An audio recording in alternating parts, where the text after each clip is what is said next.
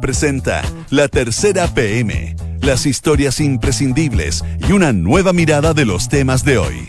Con Rodrigo Álvarez, auspicio de En Consorcio, búscanos también como banco. E Inmobiliaria Sinergia. La Tercera PM, en Duna, sonidos de tu mundo.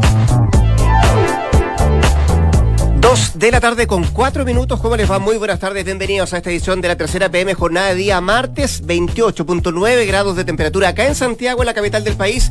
Máxima de 30 se espera para la tarde acá en la región metropolitana. Un poquito pasados en el tiempo, así que vamos de inmediato con los títulos que está acá hoy día, la tercera PM.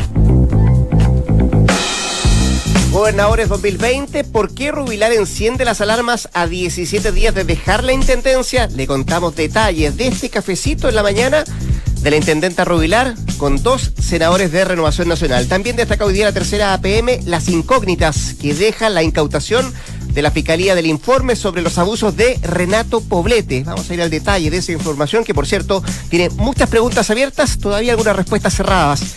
¿Dónde están los Frey? Se pregunta hoy día la tercera PM.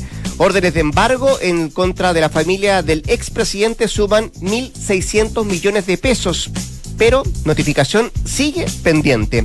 También hoy día la tercera PM, que tiene desplegada gente también en España, se hace cargo de la escenificación de una tregua, lo que se vio y también lo que no se vio del fugaz reencuentro entre Vidal y Bravo, ambos citados en la selección chilena. También Miramos más allá de nuestras fronteras, alza de combustibles y levantamiento indígena, la dinamita que acorrala a Lenin Moreno en Ecuador. Son parte de los títulos que destaca hoy día la tercera PM. Vamos de inmediato al detalle. Lo estábamos diciendo, los títulos que íbamos a meternos en un tema que es bien, bien complejo de dilucidar. Para eso qué mejor que alguien que lo dilucía súper bien. Leslie Ayala, periodista de reportajes de la tercera. Leslie, ¿cómo estás? Buenas tardes. Buenas tardes. Para hablar de em, lo que decíamos en el título, las incógnitas que deja la incautación de la Fiscalía del informe sobre los abusos de Renato Pobleme. Para contextualizar, Leslie, un poquito de historia de esto, que tiene que ver con aquel informe que se elaboró por parte de un abogado em, que ubicó la congregación jesuita para establecer ciertos testimonios que se fueron conociendo y derivar en lo que conocimos todo públicamente a través de una conferencia de prensa, los abusos de Renato Poblete, una serie de hechos que se fueron conociendo. Y hasta ese entonces lo que sabíamos era de este informe eh, que se elaboró para los jesuitas, pero que se entregó un resumen eh, ejecutivo a la, a la fiscalía. ¿Estoy en lo correcto? ¿Estoy bien en ese camino? y si hay alguna desviación, tú me la corriges estás en lo correcto. Hace un par de meses, el entonces provincial de los jesuitas, Cristian del Campo, realizó una denuncia penal ante la Fiscalía Sur en que solicitaba que se investigara eh, los antecedentes que habían surgido a propósito de esta investigación en el ámbito, por decirlo de alguna forma, religioso que hizo el abogado que la propia compañía de Jesús contrató, que es el abogado penalista Waldo Baum. Entonces eh, se da esta denuncia al Ministerio Público por hechos que podrían ser constitutivos de delito y que el propio abogado establece en su informe. Pero se le había entregado, como bien dijiste tú, un resumen ejecutivo donde no se daba cuenta, por ejemplo, de las identidades de las más de 22 denunciantes que encontró este abogado respecto a actos de connotación sexual que durante toda su vida eh, desarrolló este ahora fallecido sacerdote y ex capellán del Hogar de Cristo, y se entregaban solamente algunas luces de los hechos o actos constitutivos de delitos de abuso sexual, violación e incluso inducción a aborto, de los que solamente se conocía la denuncia pública de, recordemos, Marcela Aranda, quien quien es la mujer, esta teóloga de la Universidad Católica, quien activa toda esta investigación en contra del sacerdote Renato Poblete. Esto no fue suficiente para la Fiscalía y el fiscal regional de la zona sur, Héctor Barros, acudió a la justicia luego de que los propios jesuitas le dijeran, ok, nosotros te entregamos el resumen ejecutivo, pero nosotros tenemos un compromiso con las víctimas de que nunca se va a dar a conocer su identidad y tampoco lo quisieron entregar al Ministerio Público. Lamentablemente, quizás para los jesuitas y también para las víctimas que creyeron que esta promesa era posible, el Ministerio Público está regido por una orden constitucional de tener que investigar todas aquellas circunstancias que son constitutivas de delito en Chile. Está obligado. Está obligado, no, no es una decisión personal y por mucho respeto y protección que la Fiscalía también le brinda a las víctimas de delito, ellos una vez que el provincial del campo denuncia, tuvieron que empezar a hacer diligencias. La primera de ellas fue preguntarle a los jesuitas, ¿ustedes nos pueden entregar voluntariamente el informe para nosotros desarrollar las diligencias respecto a estos hechos que para la Fiscalía evidentemente son graves y pese a que el abogado Pound señala que no habría encubrimiento, es finalmente el Ministerio Público y los propios tribunales justicia quienes deben que establecer esto porque recordemos Rodrigo que al abogado Waldo Baum lo contrata una de las partes, que en este caso es la compañía, de Jesús. Por ende, tampoco podríamos hablar de 100% de objetividad en la investigación de él, por mucho que es una investigación que abre muchos flancos respecto a la situación de los jesuitas. Entonces, bueno, la fiscalía con esta negativa va primero, en primera instancia a un juzgado de garantía quien le niega al fiscal Héctor Barro en primera instancia esta orden de incautación eh, sosteniendo que era desproporcionada para, eh, para hechos que también ese juez de garantía veía que estaban eventualmente prescritos y sobre todo teniendo en cuenta que el principal autor está muerto y por ende está sobreseída su eventual responsabilidad penal. Pero ¿qué hace la Fiscalía en una decisión política, evidentemente, en el sentido de, querer llegar hasta el fondo y establecer eventuales responsabilidades? Por ejemplo, las personas que pudieron haber encubierto durante estos años las actuaciones de Poblete va al Tribunal Superior, que es la Corte de Apelaciones y logra que la Corte de Apelaciones diga, ok, hay antecedentes suficientes, estaba la declaración ya en Fiscalía de Marcela Aranda, donde se dan cuenta de otro hecho, es que el resumen ejecutivo de los jesuitas no daba cuenta. Entonces la Fiscalía logra que la Corte de Apelaciones los habilite y eh, finalmente se da esta posibilidad de que el fiscal Barro, junto a la fiscal de delitos especializados sexuales, quien, quien es quien tramita esta investigación, fueran ayer hasta la sede principal de los jesuitas a incautar este informe. Leslie, em, me queda claro, el resumen está perfecto. Las preguntas que, uno puede hacerse y las que tú también te haces hoy día en lo que, en lo que escribes ahí en la tercera PM son variadas.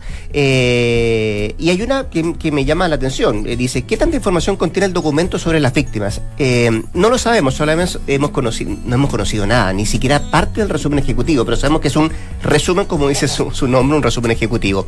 Pero el grueso de la información que estuvo en manos de, Waldo Baum eh, contiene solamente testimonios de víctimas o contendrá eh, testimonios solo de víctimas. Hay gente que fue, por ejemplo, y participó en alguna eh, conversación con Waldo Baum que a lo mejor no era víctima y que fue a prestar testimonio en favor de cómo actuaba el cura Poblete. Sí, lo, lo que nosotros tenemos conocimiento de este informe, que es un informe totalmente extenso y que tiene mucha cantidad de declaración es que contiene las identidades de cada una de estas víctimas, pero además eh, contiene personas que de, de, una perspectiva personal dijeron y acudieron donde Waldo señalando que tenían antecedentes a favor de, del religioso en el sentido de que ellos habían tenido o ellas habían tenido algún tipo de relación con el religioso y que nunca habían sido víctimas por parte de él de alguna conducta constitutiva de delito. Entonces tenemos por un lado los testimonios y la identidad de todas las víctimas que la Fiscalía se comprometió con los jesuitas a resguardar de distintas formas y por otra parte también de personas que se acercaron a Waldo Pound para declarar a favor también del cura Poblete en el sentido de que los que conocieron de ellos le llamaba la atención que se dijeran estas cosas eh, respecto a sus conductas. Sin embargo, eh, todo lo bueno y todo lo malo es lo que tiene que investigar la Fiscalía porque en definitiva, ¿qué es lo que va a buscar?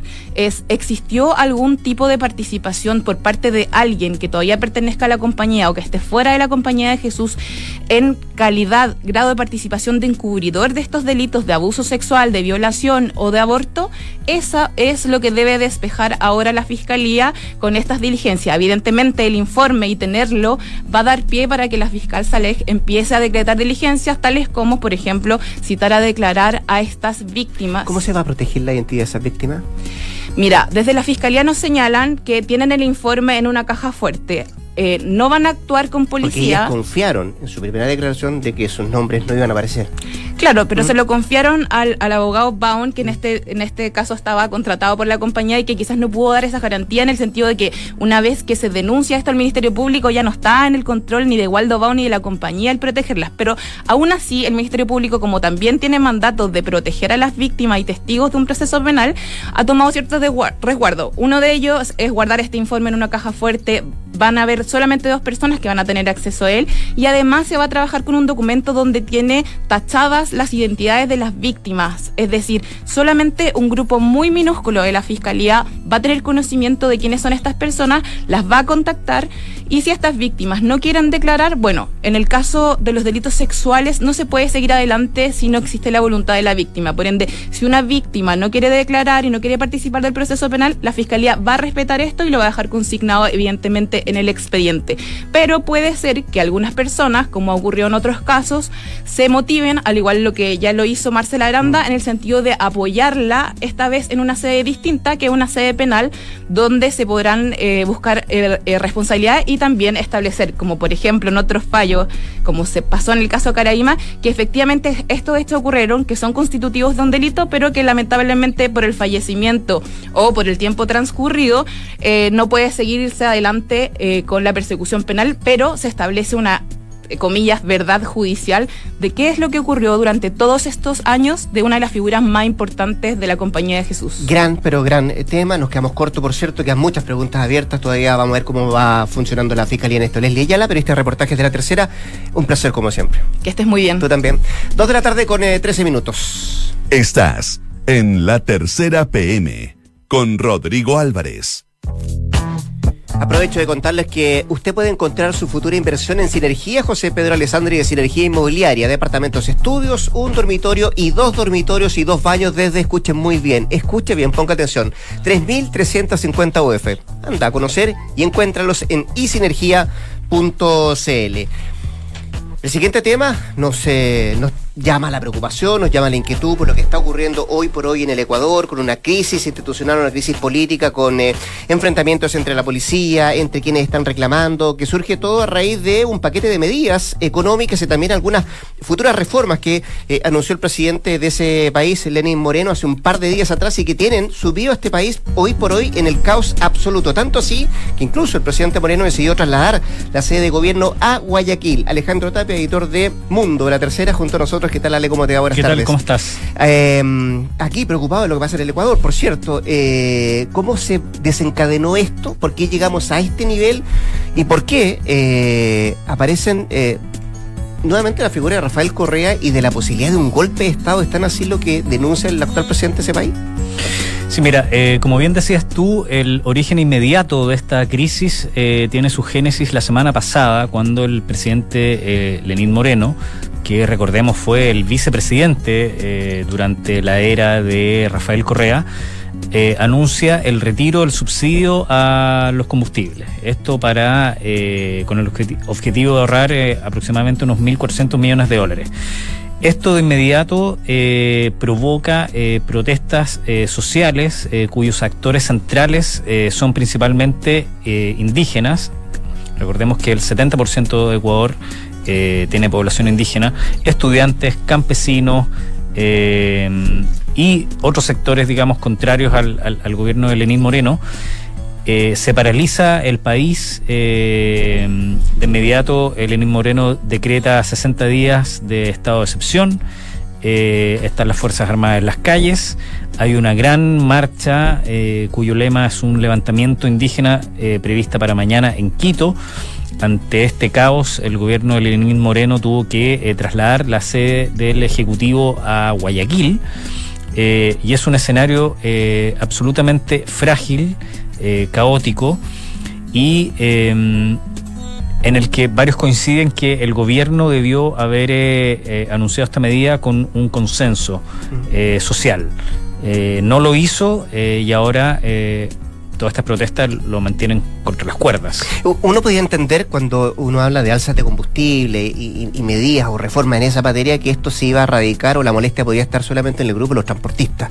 Pero esto, como tú bien dices, se ha ido eh, agrandando y, llega a esta población indígena que no es menor en el Ecuador, no solamente eso, sino que además entiendo que son eh, esas manifestaciones o esas marchas de los indígenas que, pueden desestabilizar cualquier gobierno en el Ecuador en lo específico. Sí, eh, en Ecuador sucede un, un fenómeno bastante, eh, que fue bastante común a comienzos de la década del 2000, eh, en que estos grupos de indígenas, cuando una medida les parece abusiva, eh, no ceden hasta ver derrocado al gobierno de turno o hasta que se levante la medida.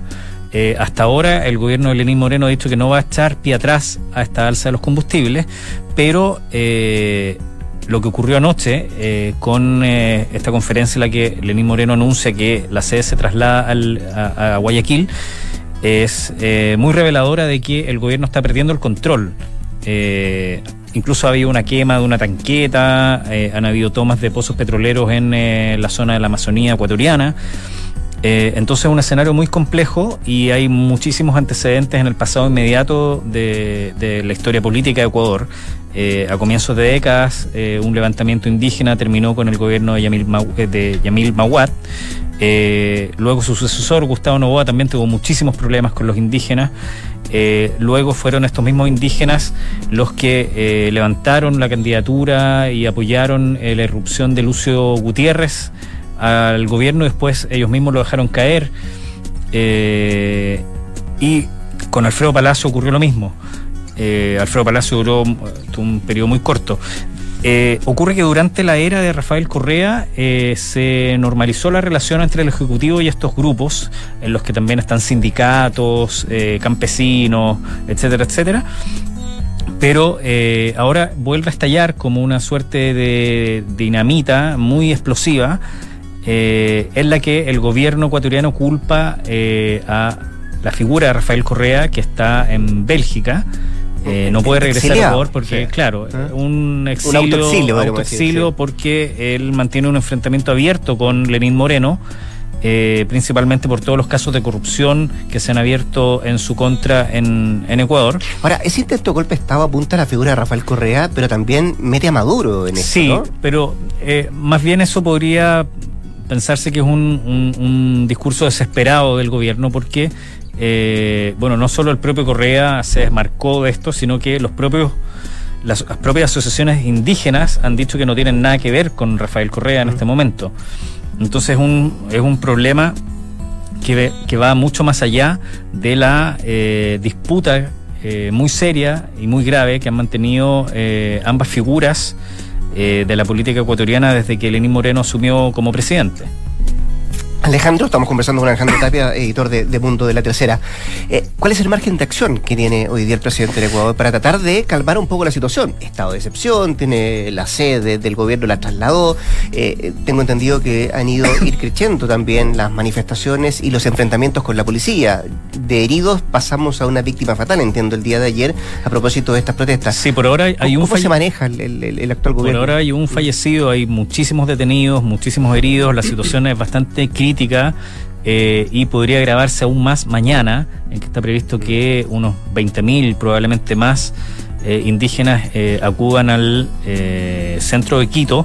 ellos están usando la, maniobra de siempre, que es bloquear las carreteras de la sierra ecuatoriana. para luego bloquear todo el acceso, digamos, a, Quito. el gobierno en estos momentos está bastante acorralado a menos que derogue, digamos, esta medida de medida que va a hacer que suban eh, los combustibles. Eh, pero por otro lado también es difícil para el gobierno echar pie atrás, porque ya anunció que no lo va a hacer. Entonces sería ceder, digamos, a todas estas demandas.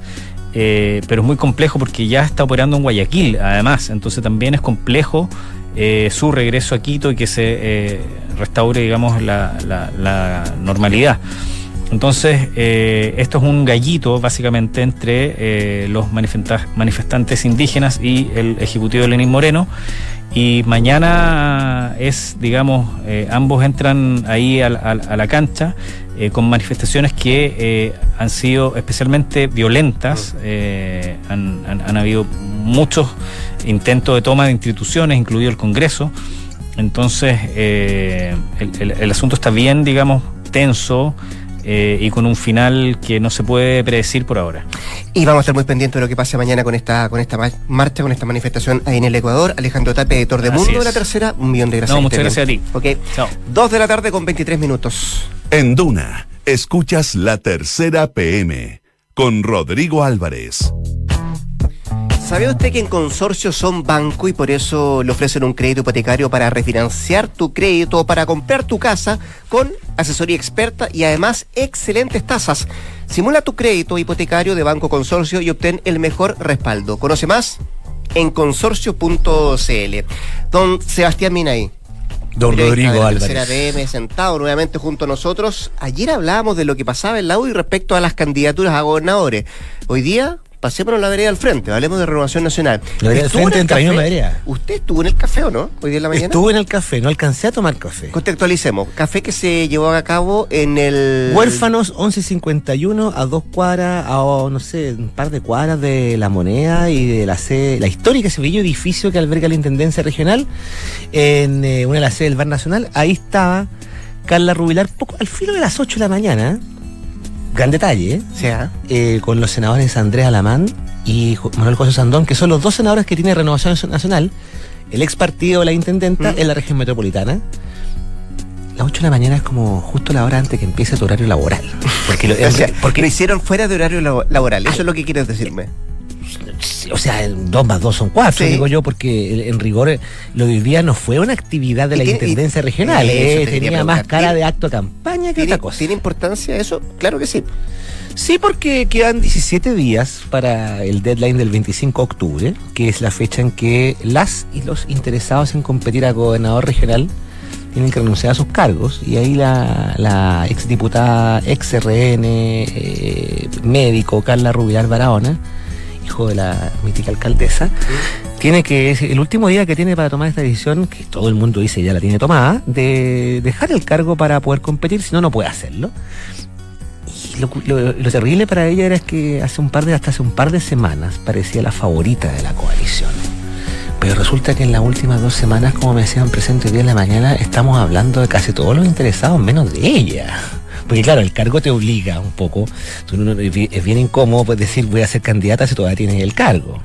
Entonces la, la, la, la atención mediática la, estaba, la estaban acaparando otros interesados. Tiene sus pros y sus contras. Porque no puedes decir que efectivamente eres candidata porque estás en un Pero cargo. todo lo que hace te sirve para Te hacer sirve campaña. Incluso ir a, a Río de Janeiro ¿eh? y anunciar allá mismo que eh, una va a ser Chile sede de, de Exactamente, 2021. exactamente, pero lo, lo, lo, lo malévolo, por así decirlo, de, de- de- de toda esta lógica política para la intendenta Carla Rubilar, es justamente eso que eh, debe ser la favorita, estaban acaparando la atención otros. O sea, Claro, no, eh, es, no es solo su nombre el que aparece ahora, sino que son varios más. y hay- es- fue, fue como un efecto dominó, fíjate, porque hace dos, tres semanas atrás se hablaba mucho de que esta elección podía ser ella versus Claudio, Claudio Rego, la democracia cristiana.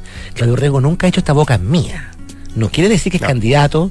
El otro día lo entrevistaron y tampoco quiso jugarse. Hay una tesis ahí que dice que la democracia, eh, salud, que la democracia cristiana no quiere todavía eh, eh, que lo diga porque a lo mejor están pensando que puede ser candidato a senador, qué sé yo. Entonces Francisco Vidal, que es más vivo que el hambre, digamos, empezó a, a- a ganar terreno en, en- en los programas de televisión, eh, le sacó, le sacó harto lustre a esta, a esta encuesta cadena donde la apareció y tiene esta sociedad esa con y a otras más, ¿ah? Exacto. Sí, sí. Y tiene esta sociedad de, benefic- de beneficencia mutua que le digo yo entre él y Joaquín, Joaquín Lavín. Lavín, sí. Entonces, claro, Joaquín Lavín ya dijo el otro día en el Mucho informante. rédito les da a los A dos. los ¿ah? dos. O sea, Joaquín Lavín ya dijo otro día en el informante el domingo de la noche que en su sector lo acusaban de andarlo blanqueando Claro. a, Francisco Vidal. Entonces, en ese escenario, y súmale a eso toda la, toda la rumorología y expectativas que había generado el nombre de Evelyn Matei, tuvo que decir el, el lunes que no iba para que se le despejara un poco la pista a Carla Rubilar, porque si no ya no estaba figurando. Mm. Y cuando no figura, se empezaba a producir este efecto de que las encuestas privadas, como ya no te preguntan solamente por ella, empezaban a figurar otros. Y ya se había instalado esta, eh, eh, eh, esta ola de rumores en que no solamente la oposición, sino también en la derecha gobernista te empezaban a decir, hoy si los números no le dan. Te insisto, lo mismo que ayer. Yo nunca he visto una encuesta, nunca he visto el PDF ni el PPT de, de una, de una encuesta con mis, con mis propios ojitos. Pero ya el mismo sector decían, oye, la, la cifra no le dan, la cifra no le dan. Y uno empezaba a pensar qué va a hacer la intendenta estos 17 días que le quedan. Si el día antes de irse le pasan la sexta, quinta encuesta y queda corta, pues se va a quedar. Entonces, ante ese escenario, se- ayer en la tarde, en algún momento del día, decidieron tomar el toro por las astas y hacer este café en la mañana eh, entre Sandón, Alamán y Carla Rubilar. La foto es buena. Eh, ella con ¿Qué te los dos parece ti? senadores. Me parece bien. Ahora, ¿qué le pidieron ellos? ¿Que fuera? Vamos a trabajar por usted. Bueno, Eh, ¿cómo- estamos dispuestos a dejar eh, los pies en la calle. Tú sabes que está el universo de las declaraciones delante del micrófono y el universo de las declaraciones fuera del micrófono. En el fondo, esta fue una puesta en escena, pero la decisión, entiendo yo, está tomada. Tendría que ser algo muy extraño para que ella no fuera, digámoslo, renovación. No está mirando a otro nombre de sus filas, a un militante RN para que sea candidato. Porque ella no ha dicho ni sí ni no. La no, no, porque además están todos ordenados. Incluso ella está intentando ganar terreno con algunos alcaldes UDI. Yo, ¿Te acuerdas que yo te contaba que ayer hablaba hasta con el diputado Patricio Melero en la UDI que dice que, bueno, no tendría problema en apoyarla mientras no firme la ficha militante de nuevo? Entonces lo que hicieron hoy día a la mano Santoni Rubilar fue que ella, si bien se cuidó un poco de decir esta decisión que tengo que tomar, que tengo que tomar, cuando le preguntaron por eh, la, la- la cometida de irrupción, la palabra que estaba muy manoseada, encuentro yo, eh, la cometida de Francisco Vidal dijo, bueno, pero si yo tengo una ventaja infinita textual, porque he recorrido todas las comunas, hasta las más pequeñas, la región metropolitana la he visitado una o dos veces, todo el mundo me conoce, las campañas no se ganan en matinales, que era un palo para Vidal. Entonces, fue audaz, reconozco yo la jugada, porque hoy día se la dejaron pasar.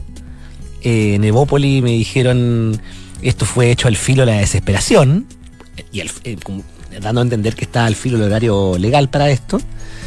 Y a ver qué pasa después, porque una vez que se acabe la intendencia, se te acaba eh, el autofiscal, la escolta, el corte de cinta, eh, te- no dejas de ganar Sí, sueldo sale- como intendente. Sale de la primera fila, de- del protagonismo.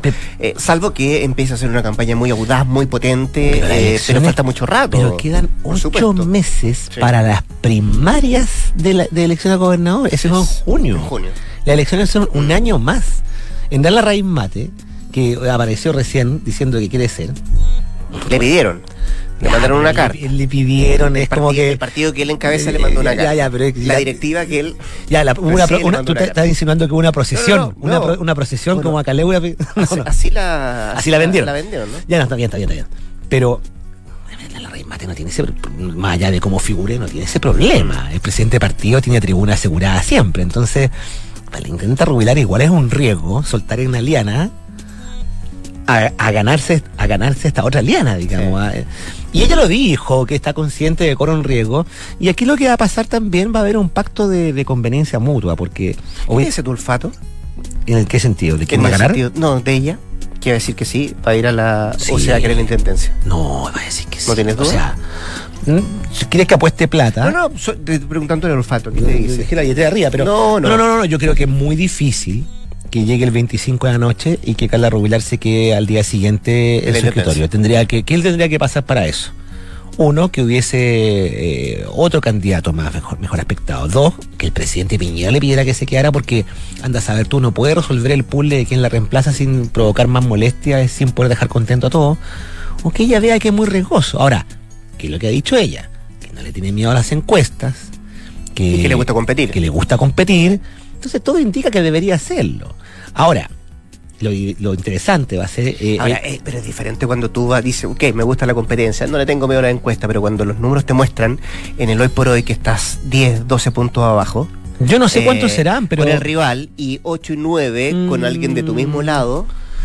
Eh, Sí, sí, pero, puede pero- ser, ¿ah? está bien, está bien. sí, es, un factor, eh, es un factor para tener en cuenta a la hora de, de- de- de- de- de juntar un poco de, aprensiones, pero también tiene bastante tiempo por delante. Si las encuestas no son muy auspiciosas, puede revertirlas y además, Mm. al final va a ser uno contra uno. O sea, si lo piensas, si nos ponemos en los zapatos de taco alto de ella, de aquí a junio tiene que lidiar a lo menos con uno contra uno más, contra la raíz mate. Puede ser. Si la sí. UI levanta 8, ya, ya.